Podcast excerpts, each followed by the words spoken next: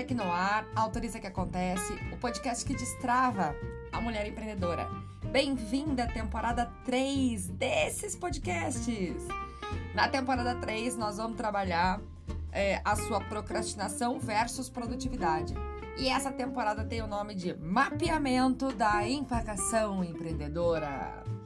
A cada episódio, eu espero de detectar um sintoma aí da sua ação empacada. E a partir disso, quero te entregar um pequeno anestésico, um pequeno remedinho, uma pequena solução para que você possa desempacar o que precisa ser desempacante na sua vida. E no episódio 1, a gente vai falar um pouco sobre aquela empacada que eu estou chamando de Torre de Babel. Ellen, o que é isso, Luca? Torre de Babel é o seguinte: é, sabe aquela coisa comprida, comprida, comprida, comprida, comprida, comprida, comprida, alta, alta, alta, comprida, comprida, comprida, que não tem fim? É, é nesse esquema aí que eu quero que você compreenda. O sintoma é o seguinte: a pessoa acorda precisando fazer alguma coisa. Então vamos, vamos pensar que você precisa, por exemplo, fazer um post para o seu Instagram. E você acordou precisando fazer assim uns três postzinhos. E aí você vai até a cozinha tomar um café, buscar um copo d'água. E ao tomar o café e pegar o copo d'água, você abre um armário de potinho é, para pegar um potinho para guardar é, a fruta que você terminou de comer no café da manhã. E aí você abre o armário de pote e acha que aquele armário tá muito bagunçado. E aí você pensa assim, eu vou dar uma arrumadinha nesse armário antes porque eu vou sentar lá para fazer o post e vou ficar com essa coisa desse armário na minha cabeça, não vou conseguir nem pensar direito em relação ao, ao post, porque eu vou ficar com esse armário me atucanando o juízo. Então eu arrumo aqui primeiro esse armário, depois eu vou lá fazer o post. Aí você vai lá e tira todos os potinhos, ajeita, arruma e acha lindo aquilo. Quando você estava tirando os potes, você viu que tinha alguns potinhos que estavam mais encardidos que o normal. Aí você resolve fazer uma aguinha com bicarbonato, ou sei lá, uma água sanitária, para pôr os potinhos de molho. Ao fazer isso, você mexe na gaveta de talher e percebe que tem alguns garfos e facas que estão ali, que tem um cabinho de plástico, que estão meio encebadinho também. E aí é melhor pegar os garfos então e colocar na bacia para também desencardir o, o talherzinho que tá lá. Mas aí depois você faz o post.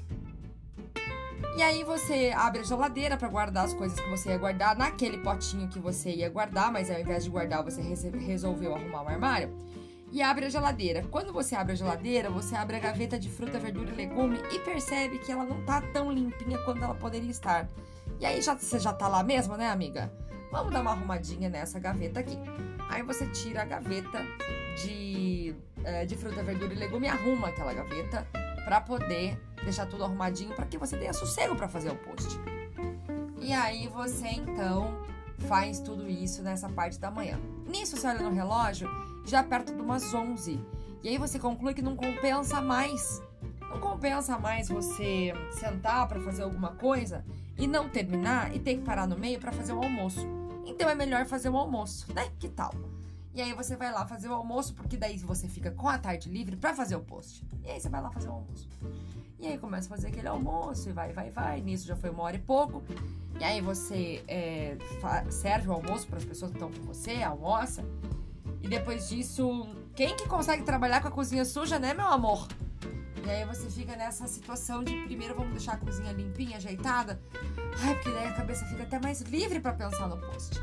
E aí você deixa tudo arrumadinho, e isso já são duas horas da tarde, para aquele post que você ia começar às nove e parou só um pouquinho para buscar um copo d'água, se atropelou, é, se atropelou no pote, que teve que limpar também junto com os garfos, depois olhou para a gaveta da geladeira e aí resolveu fazer o almoço.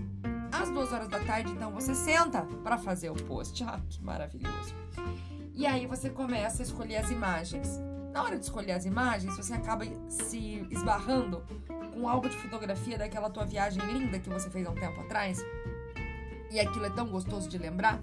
E você fica nessas recordações aí de olhar aquelas imagens, achar tudo tão bonito, tão lindo, tão maravilhoso. E aí, de repente, você tá buscando uma imagem é, que diz muito respeito com o seu trabalho. E ao invés disso, você tá lá olhando o álbum de família já tá no quinto ano consecutivo olhando as, as viagens da família. É, nisso o tempo já passou bastantinho. Você Falar, não, agora chega, deixa eu olhar o que eu preciso fazer aqui. Aí você procura as imagens, vai fazer o post, começa a colocar as cores, não gosta das cores, leva 45 minutos para decidir uma fonte, porque tanta letra bonita que tem lá, né? Ah, e a gente fica envolvida mesmo com essas letras bonitas, gente. E aí fica envolvido com aquela fonte daquela letra, acha que a cor de cá não combina com a cor de lá, acha que a imagem não é boa o suficiente, a letra fica fina, grossa, esquisita. E aí você olha para aqueles posts e acha aqueles posts horríveis. Você acabou de concluir que são quatro e meia da tarde, que de repente você tá cansada e que é melhor então você terminar de dar pelo menos uma ajeitada na casa. E daí, já que você arrumou a cozinha de manhã, né? Dá uma ajeitadinha na casa primeiro. E amanhã, bem cedinho, você começa a fazer o que precisa ser feito. Jesus, Maria José. E aí tá aí mais um dia da sua ação empreendedora empacada, Brasil. Por conta desse jeito meio torre de Babel, assim, né? De fazer as coisas. Aquele ritual é muito longo, muito complexo, muito terrível. E aí teu giro mental é muito alto, mas a tua, a tua ação não tem foco nenhum. É, esse sintoma faz parte de você e da maioria das mulheres empreendedoras que não, não entenderam ainda o grande benefício de, de ser mais produtiva na sua ação, não conseguem enxergar a recompensa. E um jeito pra gente poder lidar com isso, né? Agora, o anestésico que eu quero te dar é o seguinte: você vai levantar e vai anotar no papel a prioridade do dia. Até que essa prioridade do dia esteja realizada, todas as outras coisas receberão não como resposta. Não, você não vai fazer as outras coisas, porque você vai focar na prioridade do dia. Assim que você terminar a prioridade do dia, e aí, aí você vai olhar os próximos, as próximas ações ou os próximos afazeres que você tem. A gente vai tratar a prioridade como prioridade e vai sair um pouco desse, desse ritual muito comprido de fazer algumas coisas que na verdade só disfarça a nossa procrastinação, tá? No nosso episódio 1, esse foi o mapeamento de hoje.